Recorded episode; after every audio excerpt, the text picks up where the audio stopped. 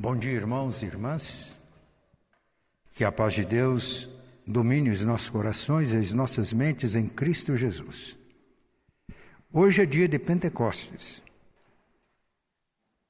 Israel celebrava três grandes festas: Páscoa, Pentecoste e Festa dos Tabernáculos. A igreja primitiva celebrava com muita intensidade a festa o dia de Pentecoste, porque foi nesse dia que se cumpriu a promessa do Pai de enviar o Espírito Santo. Cristo morreu exatamente durante a festa da Páscoa. E o Espírito Santo foi derramado sobre a igreja 50 dias depois. Daí o nome Pentecoste, que em grego traz a ideia de 50 festa das colheitas, das primícias. De fato, no dia de Pentecoste nasceu a igreja e houve uma grande colheita que começou no dia de Pentecostes e vai terminar na volta do Senhor em glória.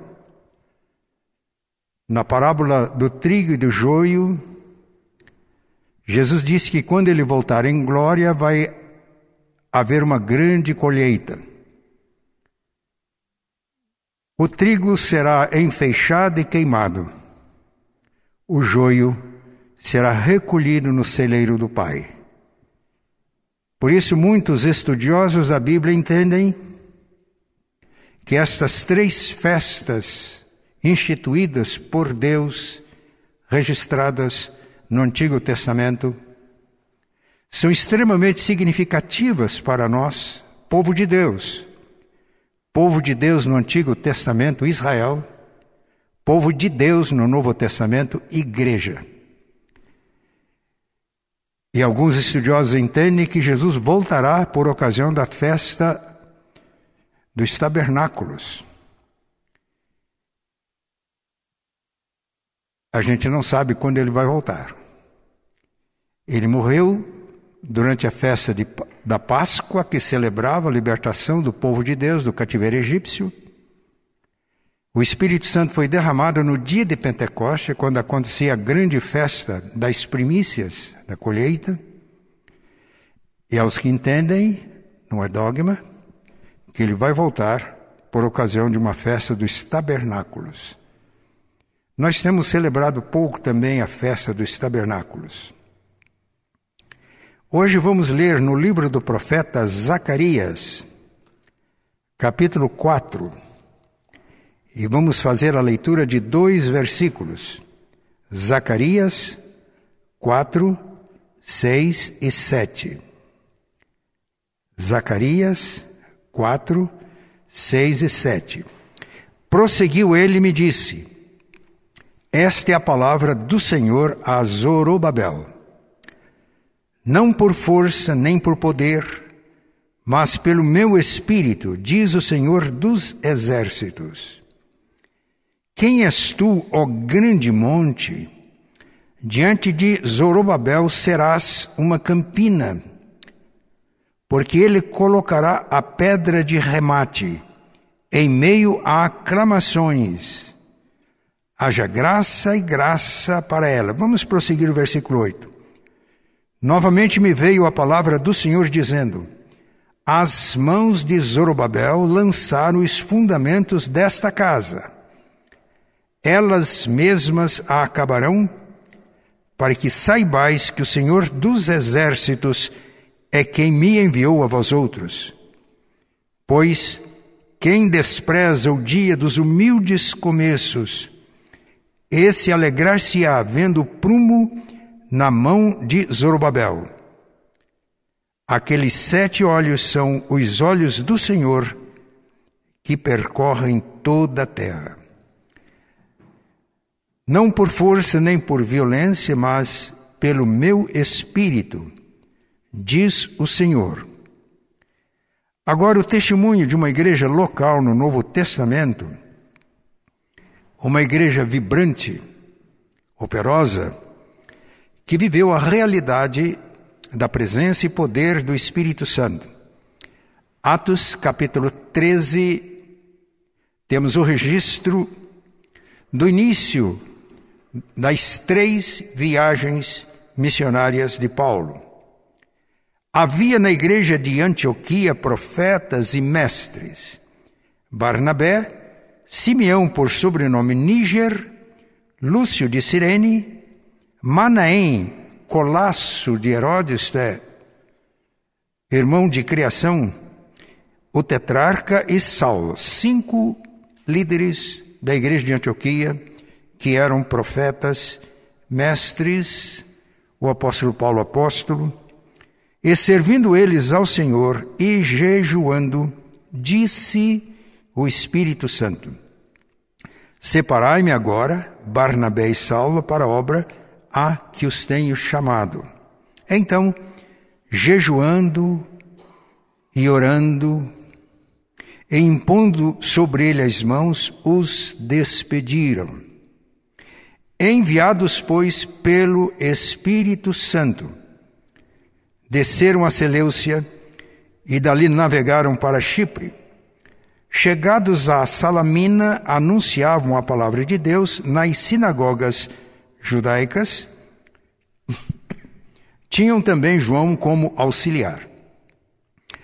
Havendo atravessado toda a ilha, a ilha de Chipre, até Pafos, encontraram certo judeu mágico, falso profeta, de nome Bar Jesus, o qual estava com o procônsul Sérgio Paulo, que era homem inteligente. Este, tendo chamado Barnabé e Saulo, diligenciava para ouvir a palavra de Deus.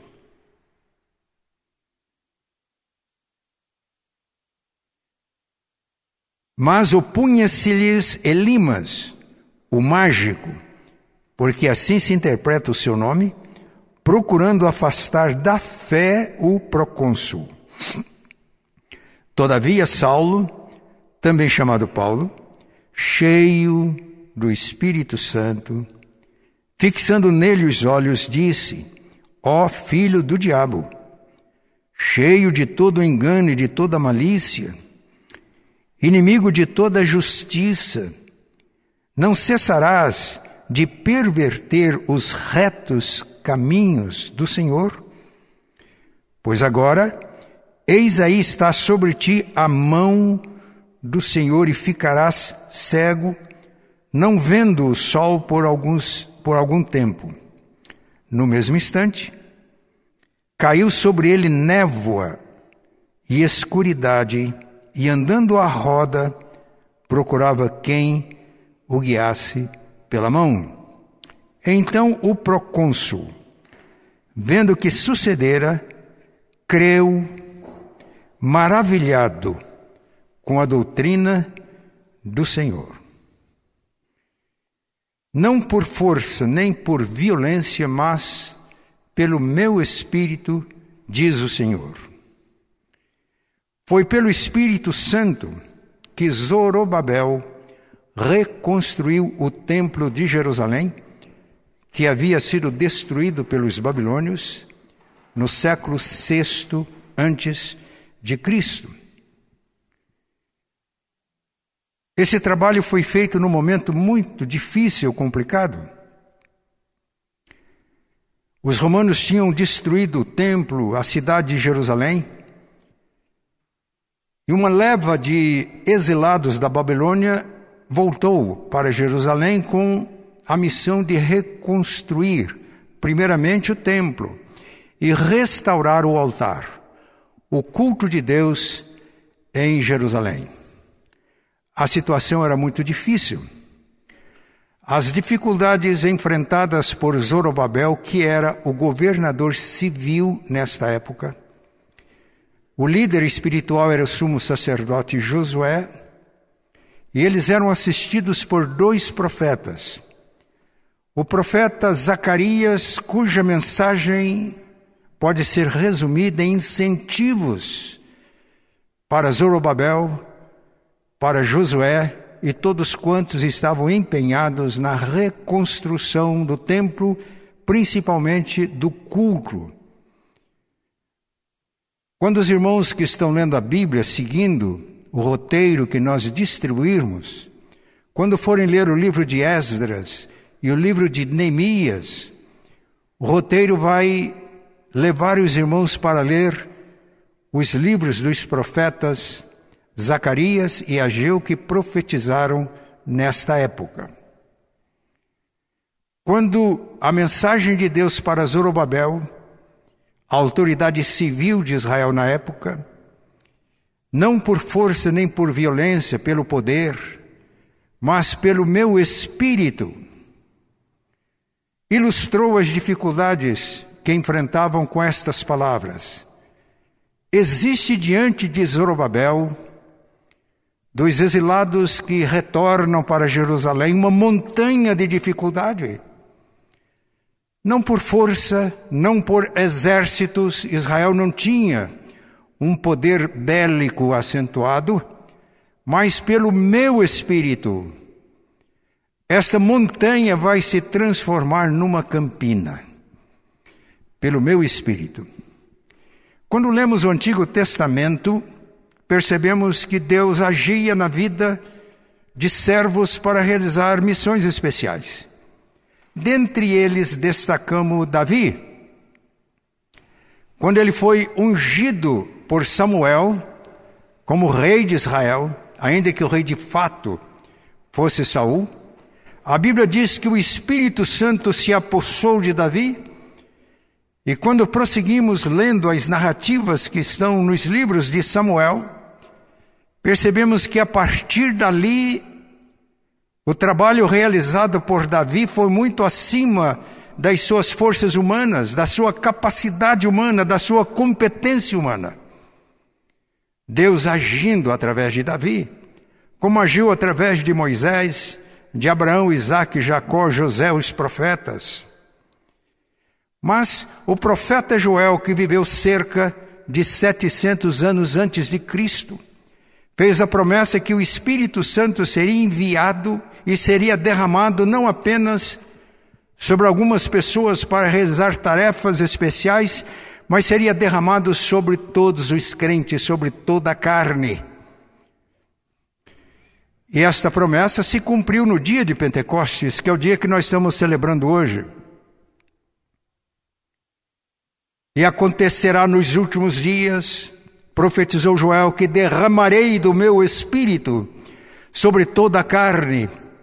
Vossos filhos e vossas filhas profetizarão, vossos jovens terão visões, até sobre os servos e as servas derramarei do meu espírito naqueles dias e profetizarão. Vão mostrar prodígios em cima, prodígios na terra, até que venha o grande e glorioso dia do Senhor. Portanto, o envio do Espírito Santo no dia de Pentecostes iniciou os últimos dias e estamos vivendo neles. E esses últimos dias vai encerrar com a volta do Senhor Jesus em glória, quando vai então instaurar o reino eterno, a nova Jerusalém Estamos, portanto, vivendo esses últimos dias que começaram. No dia de Pentecoste e vai ter o seu termo final na volta do Senhor em glória. Por ocasião da celebração da festa dos tabernáculos, e esta, este texto está registrado em João capítulo 7, Jesus foi à festa, e o texto diz que ele não foi publicamente, mas no último dia da festa dos tabernáculos, não a festa de Pentecoste agora. O texto diz que Jesus colocou-se à frente lá no templo e disse: Se alguém tem sede, venha a mim e beba. Quem crê em mim, como diz as Escrituras, do seu interior fluirão rios de água viva. O que Jesus está dizendo? Quem crê nele, do interior vai fluir rios de água viva.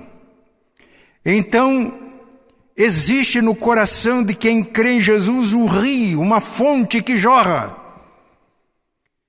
E quando conversava com a samaritana, Jesus disse: Quem beber desta água, da água deste poço onde estava a samaritana, H2O, tornará a ter sede. Mas aquele que beber da água que eu lhe der nunca mais terá sede.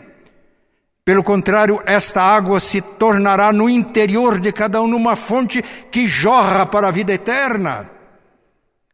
E se voltamos agora a João 7, quando Jesus falou: Quem crê em mim, do seu interior fluirão rios de água viva.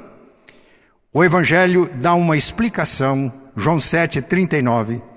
Isto ele disse em relação ao Espírito que haviam de receber os que nele crescem, crescem em Jesus.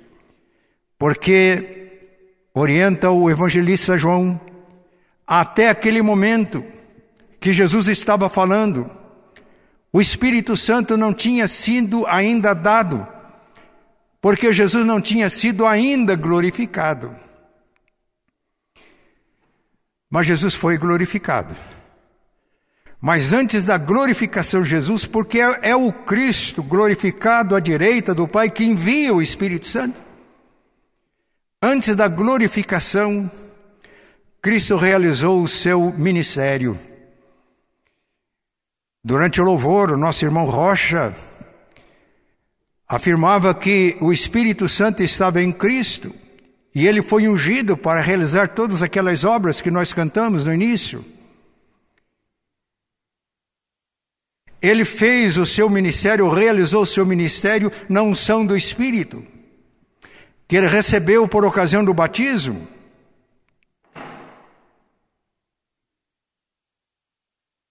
Pedro, na mensagem que ele transmitiu na casa de Cornélio, ele diz: Nós sabemos como Deus ungiu Jesus de Nazaré o qual andou por toda parte, libertando os oprimidos do diabo, porque Deus era com ele. Então, o ministério de Jesus foi realizado na unção do Espírito. Stanley Jones, num de seus livros, ele diz que dois pastores se encontraram. Um era metodista, outro era batista. O metodista era mais carismático, o batista era mais tradicional. E o metodista diz: Eu tenho um anseio, uma sede pela presença e plenitude do Espírito.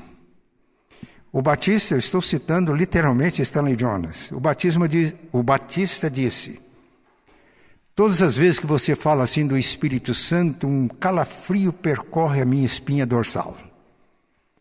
Porque lembrava de extravagâncias que eram apresentadas como presença e ação do Espírito Santo. Mas o irmão disse, o outro pastor disse: bem, se você quer saber o que significa uma vida cheia do Espírito Santo, um ministério cheio do Espírito Santo, é olhar para Jesus. João Batista disse que nele habitava, que ele tinha plenitude. E Paulo diz que nele, em Cristo, reside a plenitude da divindade.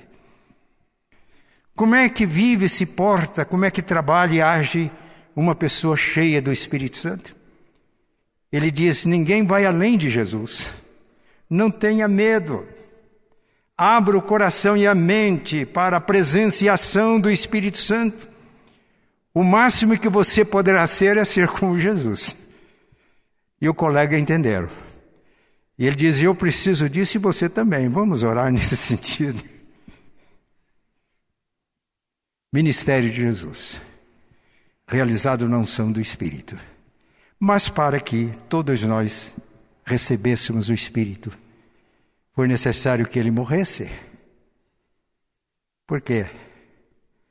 A presença do Espírito Santo é a presença da plenitude de Deus em nosso coração. Se alguém me ama, guardará as minhas palavras, e meu Pai o amará, e veremos para ele e faremos nele morada. O Deus Trino morando no coração do crente por intermédio do dom do Espírito.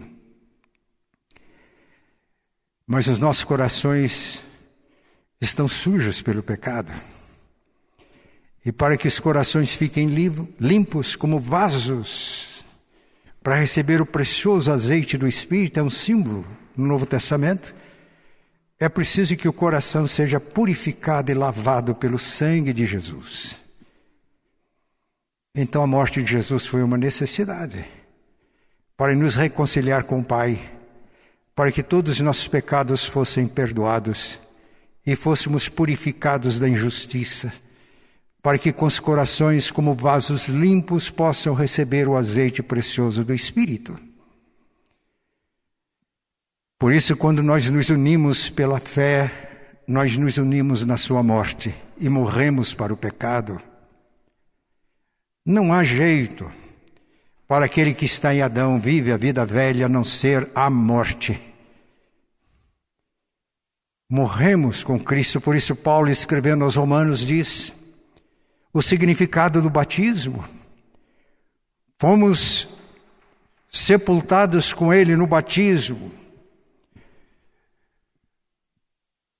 Morremos para que o corpo do pecado seja desfeito e possamos receber o dom da vida e viver em novidade de vida.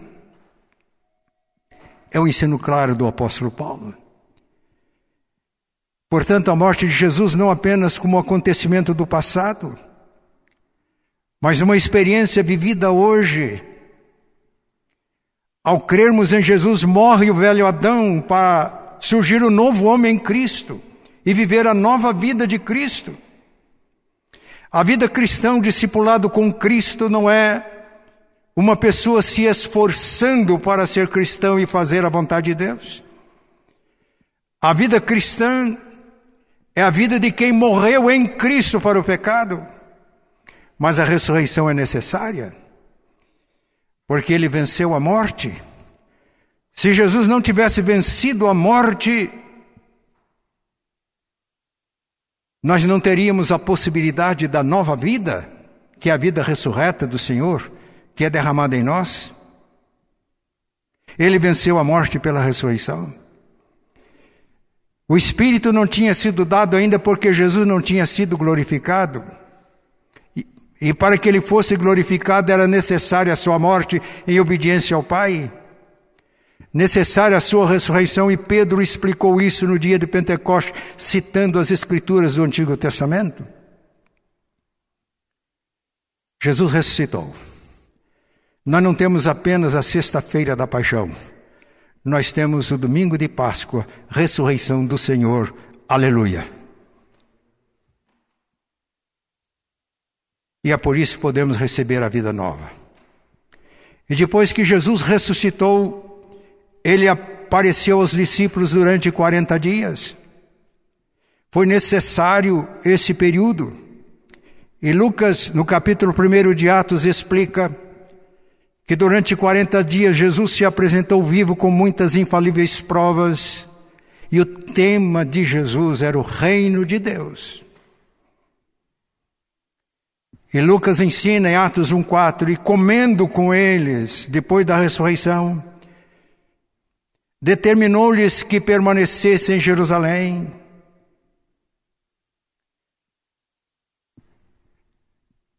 Para receber a promessa que vocês já ouviram de mim, disse Jesus.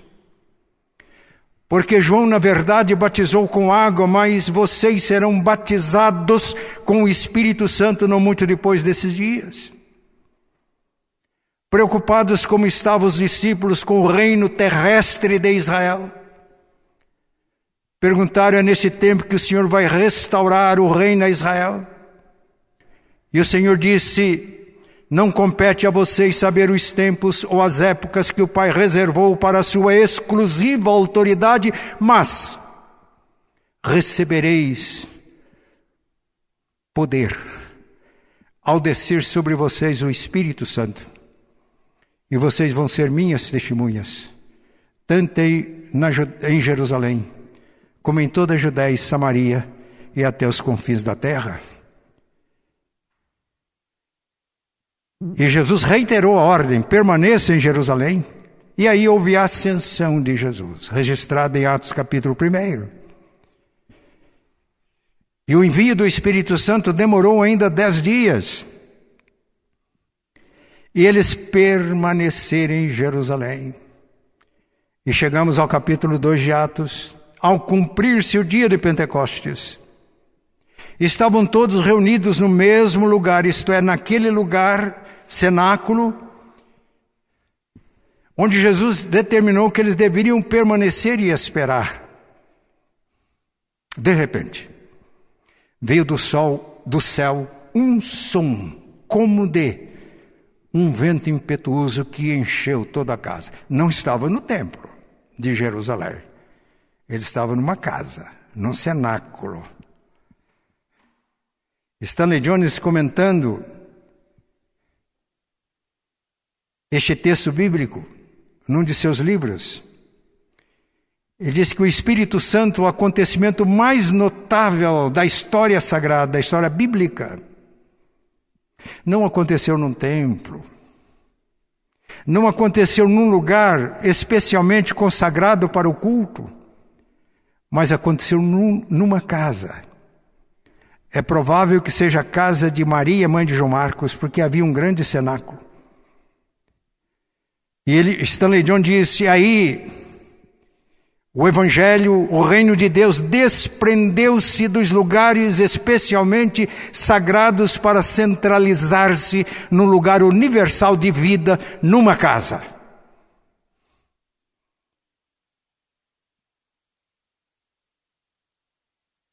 Atos 2 diz: E foram vistas línguas como de fogo. Notem bem que aqui são figuras e pousou uma sobre cada um deles. E todos ficaram cheios do Espírito Santo. Quantas pessoas? Atos capítulo 1 informa que era cerca de 120 pessoas. E daqueles que permaneceram em Jerusalém, cumprindo a ordem do Senhor, todos foram cheios do Espírito Santo e nasce a igreja. A igreja, no sentido bíblico de comunhão com Deus Trine, comunhão uns com os outros, nasce no dia de Pentecoste, porque o Espírito Santo que foi enviado uniu todos os que criam uns aos outros e uniu todos a Cristo, cabeça que estava glorificado nos céus. E quando foi que Cristo enviou o Espírito Santo? Pedro, na mensagem que ele transmitiu explicando os fenômenos de Pentecoste, ele chega no versículo 33 de, de Atos 2 e diz: Exaltado, pois, a destra de Deus, derramou isso que vedes e ouvis. É o Cristo glorificado à direita do Pai, depois de exercer o seu ministério no poder e unção do Espírito, depois de morrer pelos nossos pecados, de ressuscitar para a nossa justificação, depois de dar instruções aos seus discípulos, ele ascendeu, subiu aos céus foi glorificado à direita do Pai. É o Cristo glorificado que envia o Espírito Santo. E a partir do dia de Pentecoste, todos os que creem verdadeiramente em Cristo recebem o dom do Espírito. São batizados no Espírito. O batismo com água é uma expressão desse batismo espiritual. O batismo com água se não acontecer junto com o batismo espiritual, é uma cerimônia vazia. Por outro lado, todos que creem em Cristo e recebem o dom do Espírito querem ser batizados, porque o sentido do batismo espiritual é este. Paulo, na carta aos, primeira carta aos Coríntios 12, 13, porque em um espírito Todos nós, ele está falando aos crentes, todos nós fomos batizados em um corpo. Quer judeus, quer gregos, quer escravos, quer livres, e a todos nós que cremos em Cristo foi dado beber de um espírito. A realidade da nossa unidade em Cristo não é pelo fato de que pertencemos a uma mesma igreja aceitamos as mesmas doutrinas. A realidade da nossa unidade em Cristo é que todos que cremos em Jesus temos o mesmo Espírito. O Espírito Santo. E Paulo, na carta aos Romanos, diz: e se alguém não tem o Espírito de Cristo, esse tal não é dele. Isso é Pentecostes, que nós estamos celebrando hoje.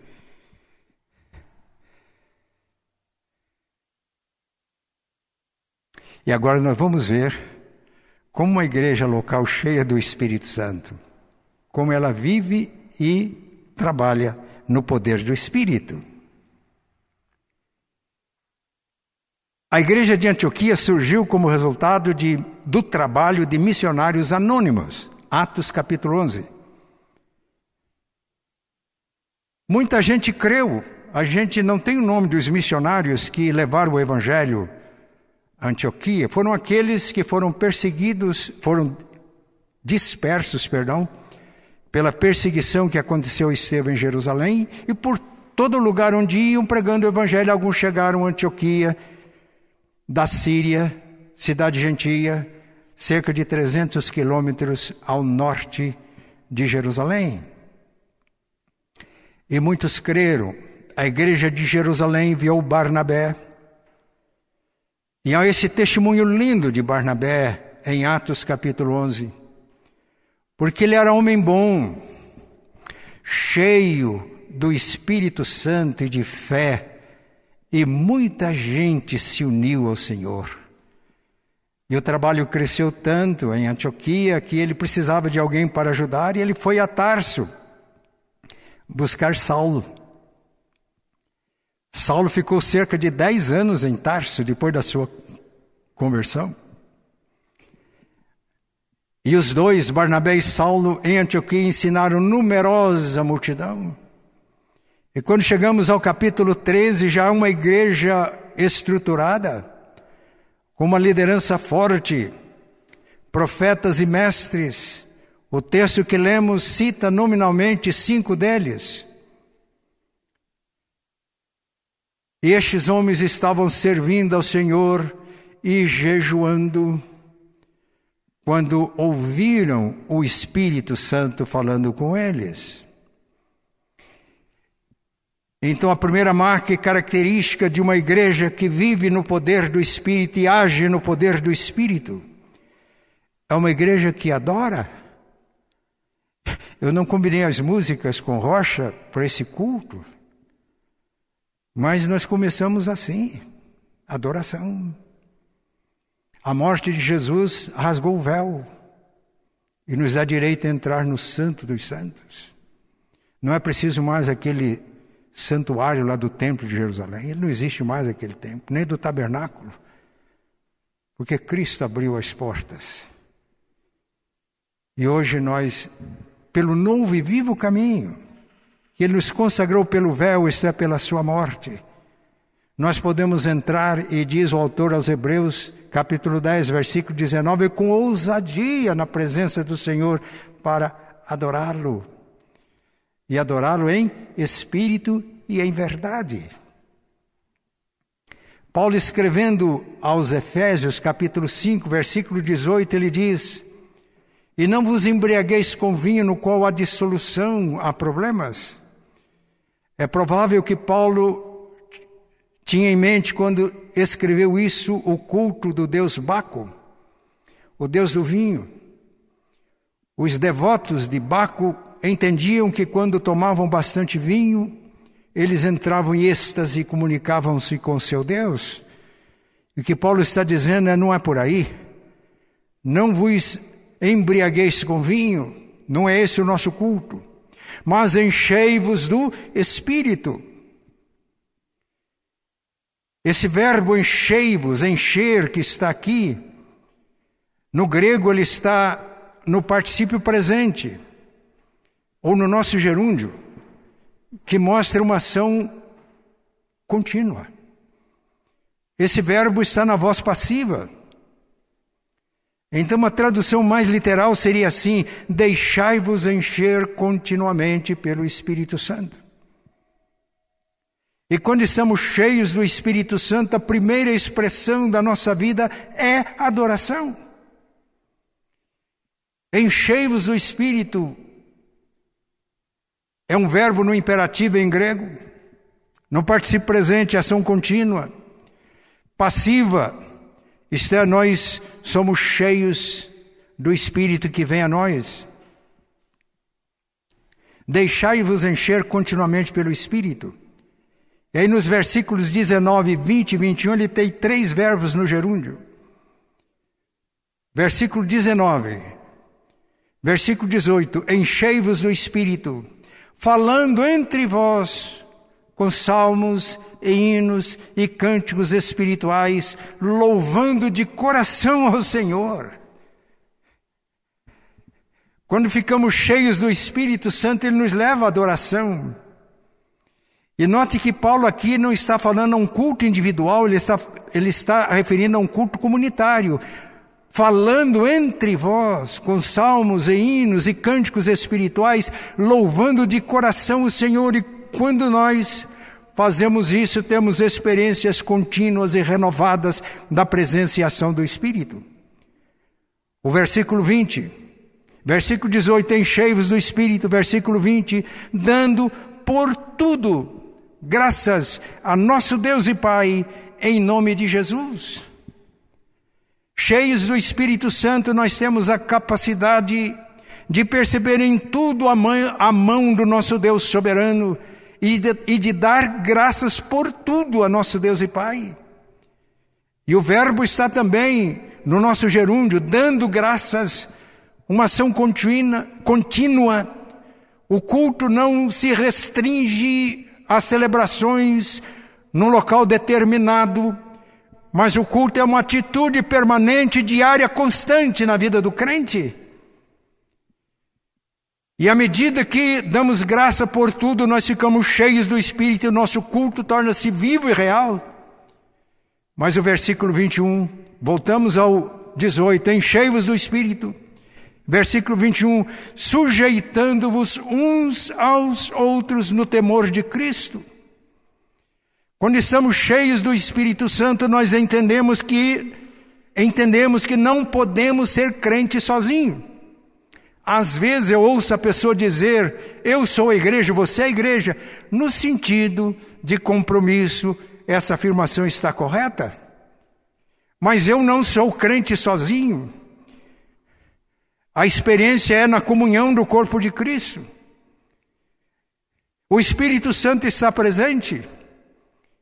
Ele ministra a mim através do meu irmão em Cristo. Eu ministro ao irmão, o Espírito Santo ministra ao irmão através da minha vida. E quando estamos cheios do Espírito Santo, nós nos submetemos uns aos outros no temor de Cristo.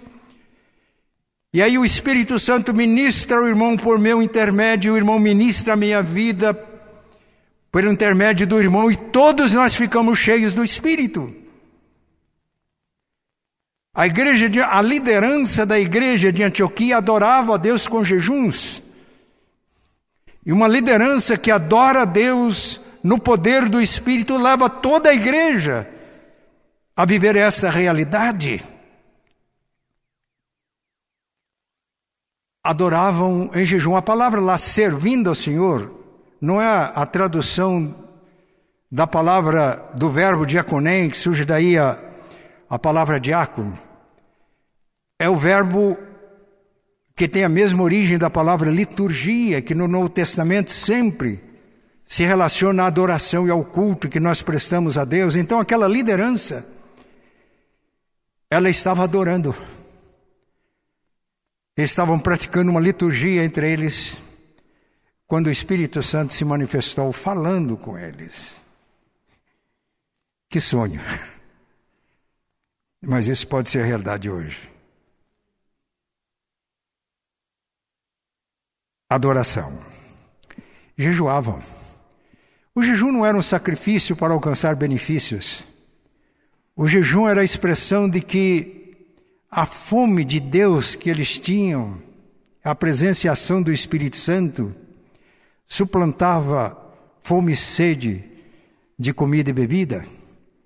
De fato, Romanos 14, 17 diz: Porque o reino de Deus não é comida e bebida, mas é justiça e paz e alegria no Espírito Santo.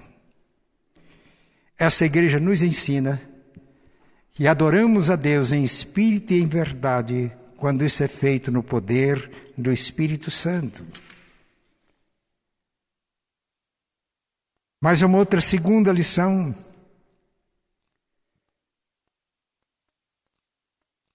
O que é que o Espírito Santo falou E jejuando e orando, disse-lhes o Espírito Santo: Separai-me a Saulo e a Barnabé para a obra a que os tenho chamado. E o texto diz então: jejuando e orando e impondo sobre ele as mãos, os despediram. Se a primeira lição é que, pelo poder do Espírito, que nós adoramos verdadeiramente a Deus, é pelo poder do Espírito que nós encontramos o nosso lugar e a nossa função no corpo de Cristo. O Espírito Santo falou com a liderança de uma igreja. A liderança testificou. Deus, o Espírito Santo já havia chamado, mas agora é a igreja local que separa. E a liderança da igreja que ora, que impõe as mãos e que envia. Isso mostra, irmãos, que a nossa missão, que todo o nosso ministério ele é feito na comunhão do corpo de Cristo.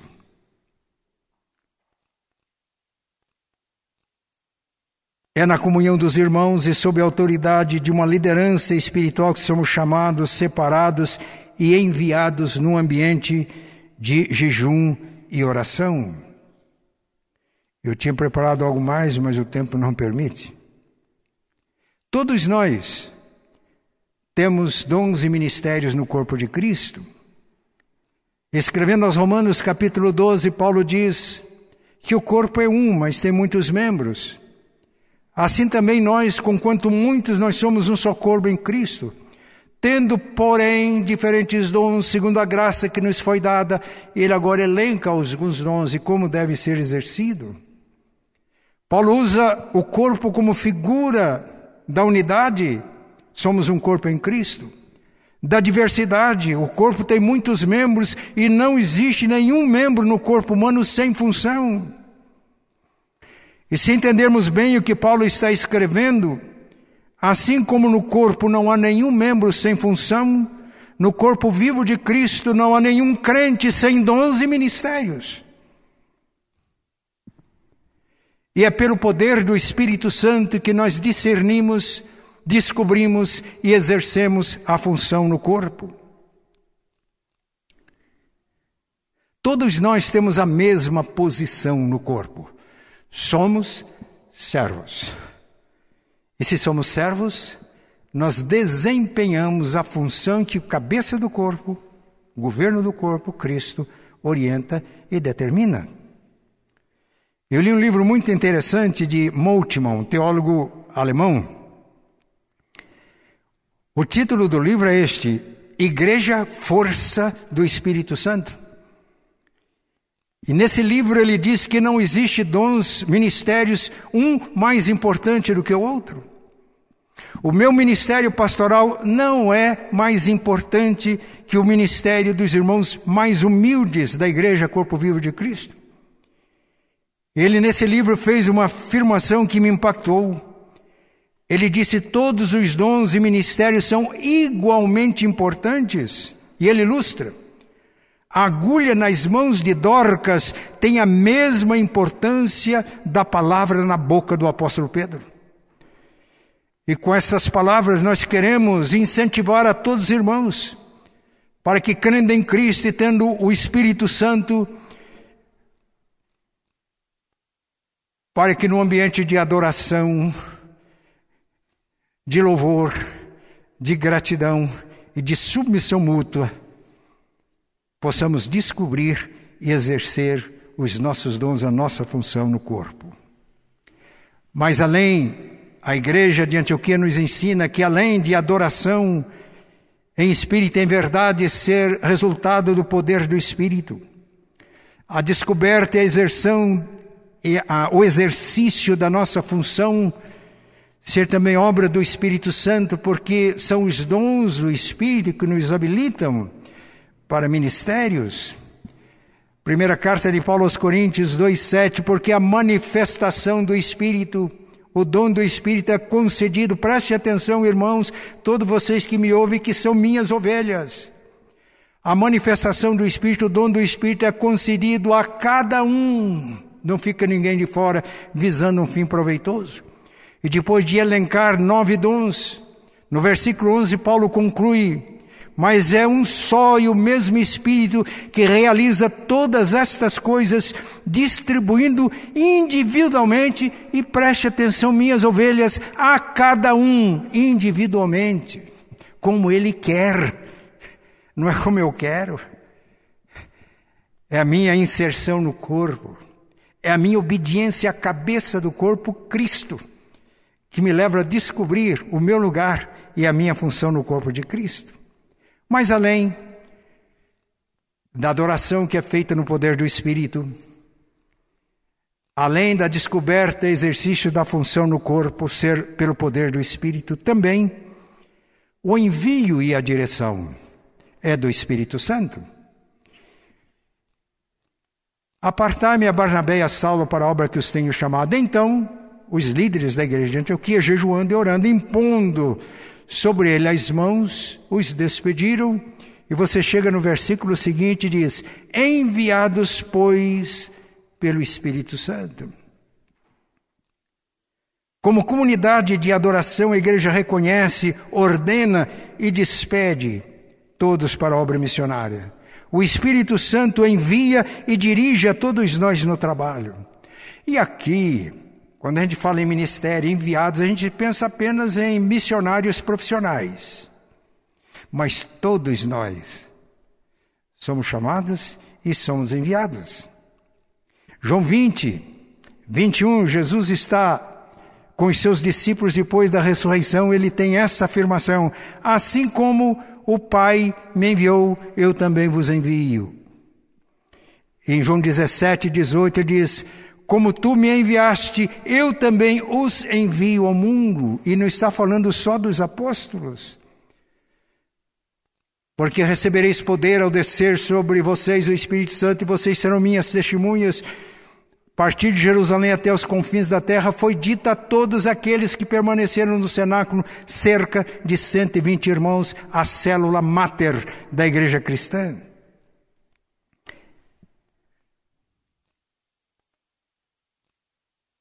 Todos somos chamados, vocacionados, enviados.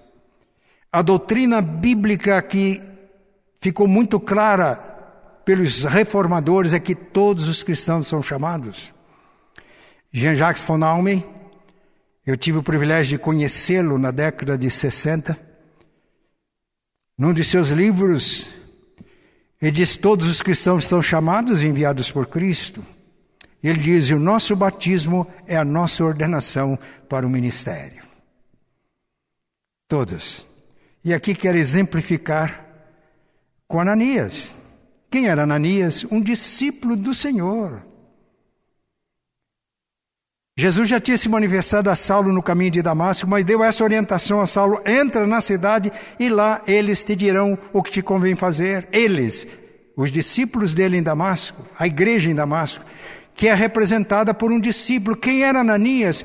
Tudo o que sabemos de Ananias é que ele era um discípulo, como eu sou discípulo de Jesus, você é discípulo de Jesus? E foi um discípulo. É provável que no momento de oração disse: Ananias, vai lá, dê o nome, dê o endereço certinho, tem uma pessoa, vai lá ministrar. Ananias resistiu, este homem prende os crentes, diz: vai, este homem vai ser um vaso escolhido. E Ananias foi. Foi enviado por Jesus, membro do corpo, mero discípulo, como você, como eu. Foi.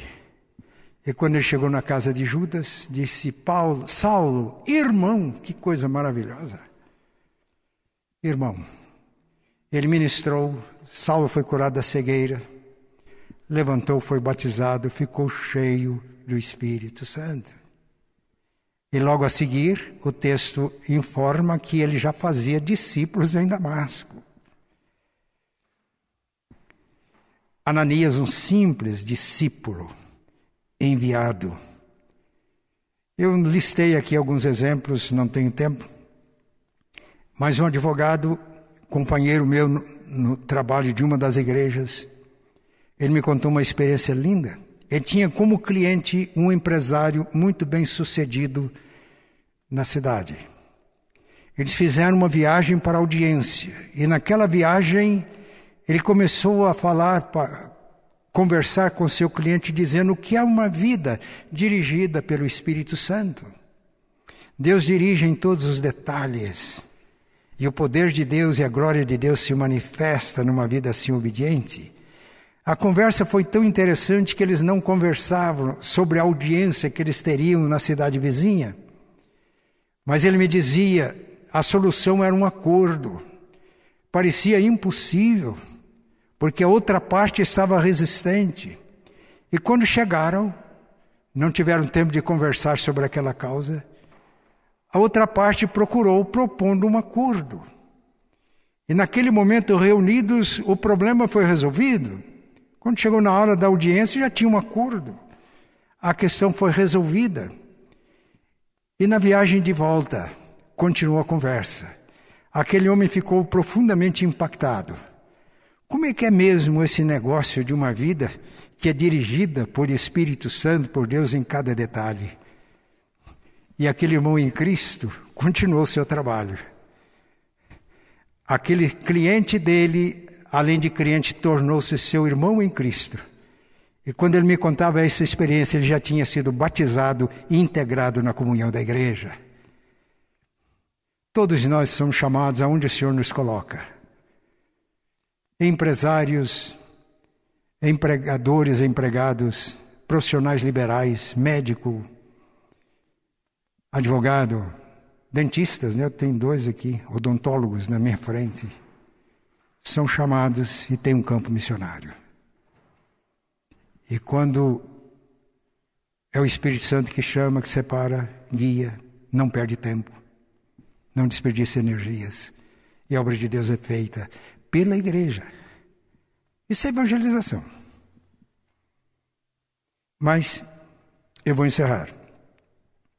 Além de é seguir nos ensinar que é pelo poder do Espírito que nós adoramos, é pelo poder do Espírito que descobrimos e exercemos a nossa função no corpo, é pelo poder do, do Espírito que somos enviados, é no poder do Espírito que nós evangelizamos com eficácia. O texto narra a continuidade da viagem. Eles estavam atravessando a ilha de Chipre e chegaram a um lugar chamado Pafos e encontraram um judeu chamado Bar Jesus, que era mágico, falso profeta. E esse judeu, mago, falso profeta, estava com Elimas, aliás, perdão, estava com Sérgio Paulo, procônsul. E Lucas informa, era um homem inteligente. Ele chamou Saulo e Barnabé e procurava ouvir diligentemente a palavra de Deus. Mas Elimas, o Bar Jesus, o falso profeta, o mago, procurava afastar da fé o procônsul. Foi nessa hora que o texto diz: Saulo, cheio do Espírito Santo. Meus irmãos, obra de Deus nós só fazemos quando estamos cheios do Espírito. E já vimos em Efésios 5, 18 a 21, que nós podemos continuamente estar cheios do Espírito. Saulo, cheio do Espírito Santo, olhou para aquele falso profeta, um judeu chamado Bar Jesus, diz: Ó oh, filho do diabo, de todo engano, até quando você vai perverter os retos caminhos do Senhor? Eis aí a mão de Deus sobre você, você vai ficar cego, sem ver a luz do sol.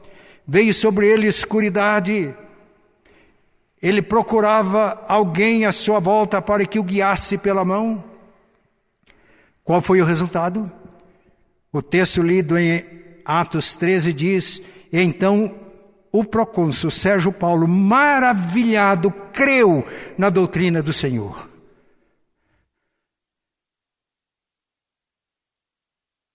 Eu tinha uma ovelha, uma pessoa muito simples, não tinha visibilidade, não tinha nenhum cargo importante na igreja. Ela tinha mudado para uma região da cidade e ela me procurou e disse: Pastor, nós precisamos de abrir um trabalho lá. Eu falei: É fácil, nós já temos a missionária. Falou: Mas quem? A irmã. Ela falou: Pastor, eu não tenho capacidade. Eu falei: Eu também não tenho. Nós somos iguais. Paulo escreveu que a nossa capacidade vem de Deus. Eu vou orar pela irmã. E na época eu chamei alguns oficiais da igreja. E oramos e impusemos as mãos. Eu disse para ela: a irmã vai no poder de Deus, do Espírito Santo. E eu deleguei a minha autoridade pastoral para a irmã. Se a irmã entrar numa casa e falar de Jesus e tiver que orar por alguém, é como se eu estivesse entrando por intermédio da irmã. Ela era uma ovelha obediente. Apesar de todas as minhas fraquezas, ela reconhecia a minha autoridade espiritual. Depois de alguns dias, eu estava no gabinete pastoral e ela chegou. Eu abri a porta, ela sentou-se à minha frente e desciam lágrimas dos seus olhos. Eu disse: Algum problema, irmã? Disse: Não, pastor. É que funciona. Como? É, eu comecei a visitar as pessoas. Eu fui chamada para orar numa casa. A família enfrentava problemas complicadíssimos. E eu não vi o que podia fazer, comecei a orar. E agora um pouco de brincadeira. E ela orou, eu sei, presbiterianamente. Ela orou com a sobriedade de um presbiteriano. E enquanto eu orava, pastor, eu discerni que o problema ali era espiritual. Eu me lembrei que a capacidade vem de Deus, é o Espírito Santo que opera. Eu dei uma ordem em nome de Jesus e a pessoa foi liberta da possessão demoníaca. E o pastor está convertendo a família inteira. As lágrimas daquela irmã não eram por causa de problemas, eram lágrimas de alegria. Porque ela percebeu que quando somos enviados, dirigidos pelo Espírito Santo, é o poder do Espírito Santo que opera independente da minha capacidade e da minha posição. E muitas pessoas se converteram por intermédio do ministério daquela irmã. Ao dizer estas palavras, eu estou incentivando a todos para que nos deixemos ser separados pelo Espírito, para que descubramos a nossa função no corpo, para que, ao sermos enviados pelo Espírito Santo, sejamos testemunhas aonde Ele nos colocar na certeza de que é o poder dele que se manifesta e a obra é feita. É o poder do Espírito Santo enviado no dia de Pentecostes, no nascimento da igreja. Agora eu vou terminar voltando a Zacarias. Que é esse grande montanha diante de Zacarias? E não é por força nem por violência, não é pelo poder de exércitos, nem pelo poder da cultura de alguém, nem pelo poder da personalidade magnética de alguém, é pelo meu espírito que essa montanha vai se transformar numa planície. Eu encerro contando um testemunho pessoal. Em maio de 2019, eu vim aqui para pregar num culto em que a igreja estava conferindo o título de presbítero emérito ao nosso irmão Onésimo. Eu fui surpreendido, um dia antes, com o desafio do conselho para vir para cá. Era tudo fora de lógica. E a hora que veio o desafio, pensei comigo, não, tem, não faz sentido. Mas surgiu uma ideia. E se for missão? E se eu estiver enviando? Aí eu pedi para o conselho, e o presbítero Morosino está aqui. A Denise hoje está, é a diaconisa de plantão. E o Morosini está junto com ela. E o Morosini, que era o vice-presidente do conselho, eu disse: Eu preciso de um mês para discernir esse negócio. Ele falou: O senhor tem um mês. Eu precisava de discernir. Bem, claro, eu não falei isso com a minha esposa, eu já sabia qual seria a resposta dela. Ela é muito sensata. Eu já sabia qual seria a reação dela. No dia seguinte, após o culto, aquele culto tão bonito, o presbítero Onésimo recebeu o título de presbítero emérito da igreja. Eu estava cumprimentando os irmãos à porta do templo. Alguns tinham sido minhas ovelhas no passado. Eu senti muita alegria ao cumprimentar aqueles irmãos. E me veio uma palavra, Caleb. Eu falei, Caleb, não é possível. Eu ia completar 80 anos de idade. Caleb, quando tinha 40 anos, foi enviado para espiar a terra. Só ele e Josué ficaram firmes. Vamos que Deus vai nos dar a terra. Os demais e o povo todo foi contaminado pelos dez espias. Só Caleb e Josué ficaram firmes. E aí Moisés fez uma promessa para Caleb. Quando Israel conquistar a terra, isso não era questão se conquistar. Quando Israel conquistar a terra, aquele monte que você viu com aqueles gigantes vai ser a tua possessão. 40 anos de peregrinação pelo deserto não foi fácil. Mas cinco anos de lutas e batalhas não foi fácil. Caleb já tinha chegado aos seus 85 anos de idade. Quando chegou o momento, ele procurou Josué, foi o seu companheiro, 45 anos antes. E disse: Josué, você se lembra? Quando espiamos a terra e os demais espias desanimaram o povo, nós ficamos firmes em seguir o Senhor. O Senhor prometeu dar o lugar onde meus pés pisaram naquela ocasião. Chegou a hora, me dá esse monte. Lá estão os gigantes, os gigantes continuavam lá. Mas se Deus está comigo, eu vou desalojar esses gigantes do monte. Enquanto eu estava preparando essa mensagem, há uma montanha diante de, de Zorobabel. Mas não por força e violência, mas pelo meu espírito, essa montanha vai se transformar numa planície. Continuei o mês buscando sinais de Deus até que entendi que devia vir. E aquela mensagem não saiu. Caleb, há montanhas, há gigantes na montanha, e não por força, nem por violência, mas pelo Espírito Santo, os gigantes serão desalojados, a terra será conquistada, o nome de Deus será glorificado. Pai, muito obrigado pela tua palavra.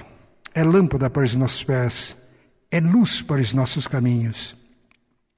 Pedimos, Senhor Pai, que todos nós sejamos renovados pelo Espírito Santo que foi enviado no dia de Pentecostes e que a partir daí não saiu mais, porque apesar de todas as lutas, as portas do inferno não prevalecem contra a tua igreja, por isso chegou até nós.